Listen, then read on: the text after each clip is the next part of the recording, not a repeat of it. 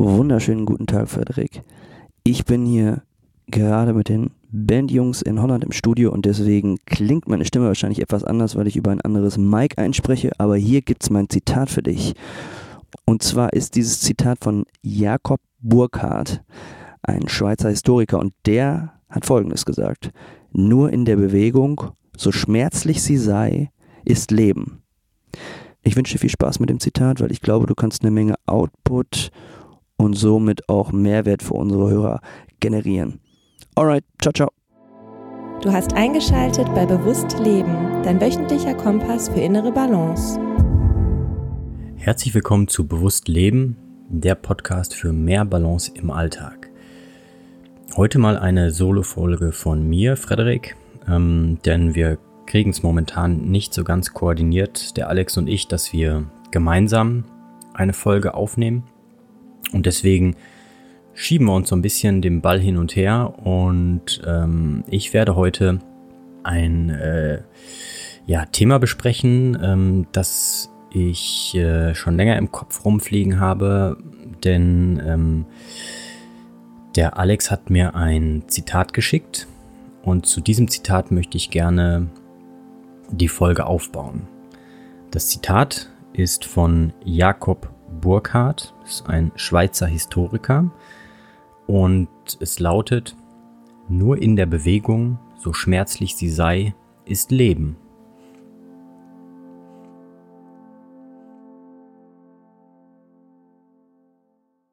Vielleicht hast du jetzt auch schon irgendwelche Assoziationen dazu.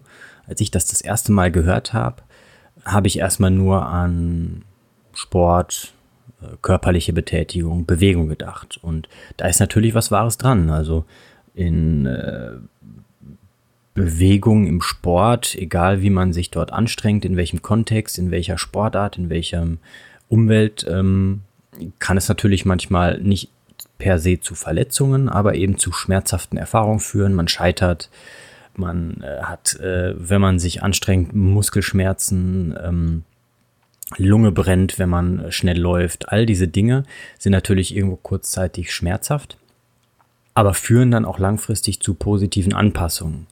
Und das können wir auch tatsächlich übertragen, denke ich, auf alltäglichere Situationen, die mit Bewegung natürlich auch äh, zu tun haben, aber Bewegung in einem weiteren Sinne definiert. Persönliches Beispiel in meiner Beziehung, denke ich, wie in jeder Beziehung, da gibt es manchmal bestimmte Schnittmengen, wo alles gut läuft. Und manchmal gibt es halt eben Reibungspunkte. Und ähm, wenn es dann irgendwann zu einem Streit oder einer Diskussion kommt, dann ist das natürlich auch irgendwo unangenehm und es kann auch schmerzhaft sein. Ne? Es kann ja auch bei einem Streit beispielsweise so weit kommen, dass man etwas sagt, was einem hinterher leid tut, äh, was jemand anderen dann Schmerzen zufügt, was einem aber dann natürlich auch selber vielleicht ja nicht so gut tut und sich nicht gut anfühlt. Aber diese Dinge sind tatsächlich notwendig, um ähm, eine Weiterentwicklung dort zu haben. Ja, denn sonst würde es immer so weiterlaufen. Es würde niemals zu einem Reibungspunkt kommen, der ausreichend groß ist, damit sich ähm, ein Streit entwickelt und man die Dinge tatsächlich mal ausspricht. Und das kann dann tatsächlich dazu führen, dass man sich in Anführungszeichen dann auseinanderlebt, weil bestimmte Dinge einfach nicht übereinander passen. Bewegung ist also etwas im weitesten Kontext, ähm, was irgendwo notwendig ist und was natürlich irgendwo auch mit schmerzhaften Empfindungen und Erfahrungen auch zu tun hat. Es ist aber in allen möglichen Bereichen, denke ich, der ähm, ja, entscheidende Faktor, damit wir in irgendeiner Art und Weise eine Entwicklung haben. Ich komme nochmal zurück jetzt zu dem Anfangsbeispiel mit körperlicher Betätigung und Bewegung, denn wir leben ja heutzutage in einer Zeit, so wie sich das weiterentwickelt, die viel mit Digitalisierung, mit Automatisierung zu tun hat, viel mit ähm, Zeitverbringen in sozialen Medien, im Internet. Man arbeitet teilweise komplett über diese äh, Medienkanäle. Kanäle. Und das ähm, ist natürlich dann so, dass diese Umwelt, in der wir uns dann befinden nicht zwangsläufig dazu führt, dass wir uns bewegen müssen, was dann auch auf körperlicher Ebene zu einem Stillstand kommen kann und interessanterweise dann eben auch zu schmerzhaften Erfahrungen, Symptomen. Wir haben, sie leben in einer Zeit, in der wir äh, eigentlich jeder ähm, Deutsche ähm, Rückenschmerzen hat, ähm, Probleme mit dem Bewegungsapparat. Und das liegt natürlich irgendwo auch daran, dass wir uns weniger bewegen. Und aus meinem beruflichen Kontext sehe ich dort ähm, eine Entwicklung bei vielen Menschen, dass sie ähm, schon ein bisschen eine Abspaltung vollziehen, unbewusst, von ähm, körperlicher Bewegung im Alltag, weil die Aufmerksamkeit so viel in diesen mentalen Tätigkeiten liegt, die mit dem Internet, digitalen Medien, Smartphone zu tun hat. Und dass bestimmte Signale, unter anderem auch unangenehme Gefühle oder Schmerzen, die dazu führen, dass wir uns bewegen, auch in den Hintergrund geraten und vielleicht irgendwann eine Schwelle erreichen, die dann ein größeres Problem bedeutet. Und regelmäßige körperliche Bewegung hat ähm, durchaus auch auf vielen anderen Ebenen einen sehr tiefgründigen Effekt. Das heißt, auf mentaler Ebene gibt es viele Studien zu, dass Bewegung beispielsweise bei Depressionen ähm, ähnlich wirksam ist wie Antidepressiva. Natürlich auf körperlicher Ebene.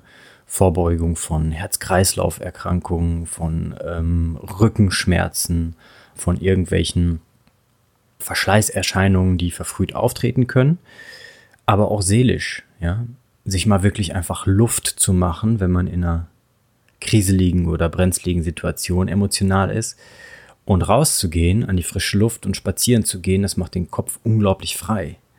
Ich habe es bestimmt schon mal angesprochen, äh, dass ich irgendwann mal äh, gehört oder gelesen habe, dass äh, von manchen Philosophen im alten Griechenland eine Lernmethode war, dass sie mit ihren Schülern während eines Spaziergangs sich unterhalten haben, philosophiert haben, dadurch gelernt haben und sich die Welt erklärt haben. Und das kann man heutzutage auch durch ganz viele Untersuchungen belegen, ähm, dass auch das Lernvermögen, das Konzentrationsvermögen, die Belastbarkeit, die ähm, seelische, psychische Belastbarkeit besser wird, wenn wir regelmäßig Bewegung haben. Und äh, dementsprechend ist Bewegung eigentlich der größte gemeinsame Nenner, der in unser aller Erbgut liegt, in unserer aller ja, Identität als Homo sapiens, als Mensch. Und mein Appell ist jetzt eben, dass du dir mal genau darüber Gedanken machst, in welchen Bereichen Bewegung eigentlich essentiell ist. Ne? Und in welchen Bereichen du vielleicht auch Bewegung hineinbringen kannst, um bestimmte Weiterentwicklung voranzutreiben. Das kann ja in beruflicher Ebene sein, das kann in sportlicher Bewegungsebene sein, das kann in der Beziehungsebene sein.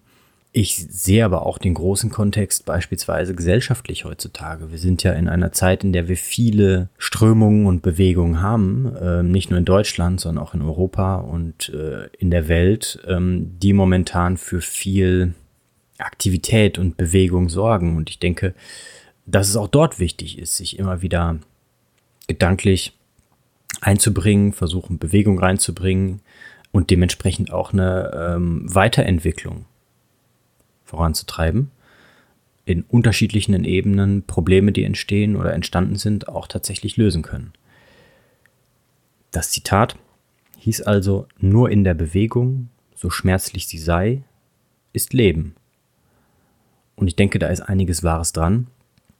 Ähm, Patienten von mir sagen manchmal, dass äh, wenn man nichts mehr spürt, dann wäre wär man ja tot. Ähm, und da ist auch irgendwo was Wahres dran. Und wir haben ja schon öfters auch angesprochen hier im Podcast, dass es wichtig ist, sich ähm, Empfindungen, Emotionen, Gefühle tatsächlich auch mal zuzugestehen, wahrzunehmen und auch erstmal zu spüren, um dann auch erstmal einordnen zu können, was ist denn gerade los mit mir? Wo bin ich gerade?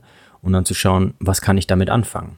Na, wie kann ich mich oder das Ganze dann in Bewegung bringen?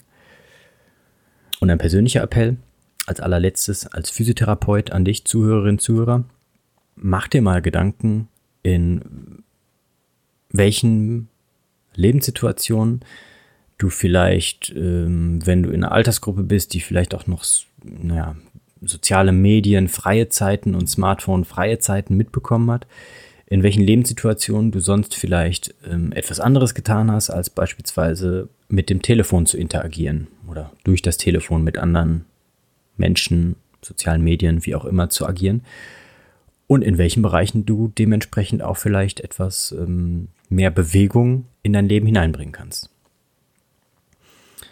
Okay, ähm, mein Ziel, zehn Minuten ähm, nicht zu überschreiten, habe ich doch fast geschafft. In diesem Sinne hoffe ich, dass dieser kleine Gedankenimpuls aufgrund des Zitats von Alex dir ähm, ein bisschen Stoff zum Nachdenken mitgegeben hat und auch Motivation für dich, etwas in unterschiedlichen Bereichen in Bewegung zu bringen. Wo auch immer du gerade stehst, was auch immer gerade vielleicht ein Problem sein mag oder wo du etwas verändern willst, wichtig ist, den ersten Schritt zu machen und Bewegung reinzubringen in die ganze Sache. Okay, das war's für heute. Ich hoffe, es hat dir gefallen. Lass uns gerne Feedback da, ob über Mail, über eine Rezension, eine Bewertung, vollkommen wurscht. Wir beantworten auch alle Hörermails. Insofern, ähm, auch wenn dir was nicht passt oder wenn du Anregungen hast, schreib uns. Wir nehmen uns die Zeit, beantworten das Ganze. Und in diesem Sinne bleibt mir eigentlich nur übrig, dir eine gute Woche zu wünschen und äh, bleib im Balance. Deine Mindpreneure, Frederik und repräsentativ auch Alex. Ciao.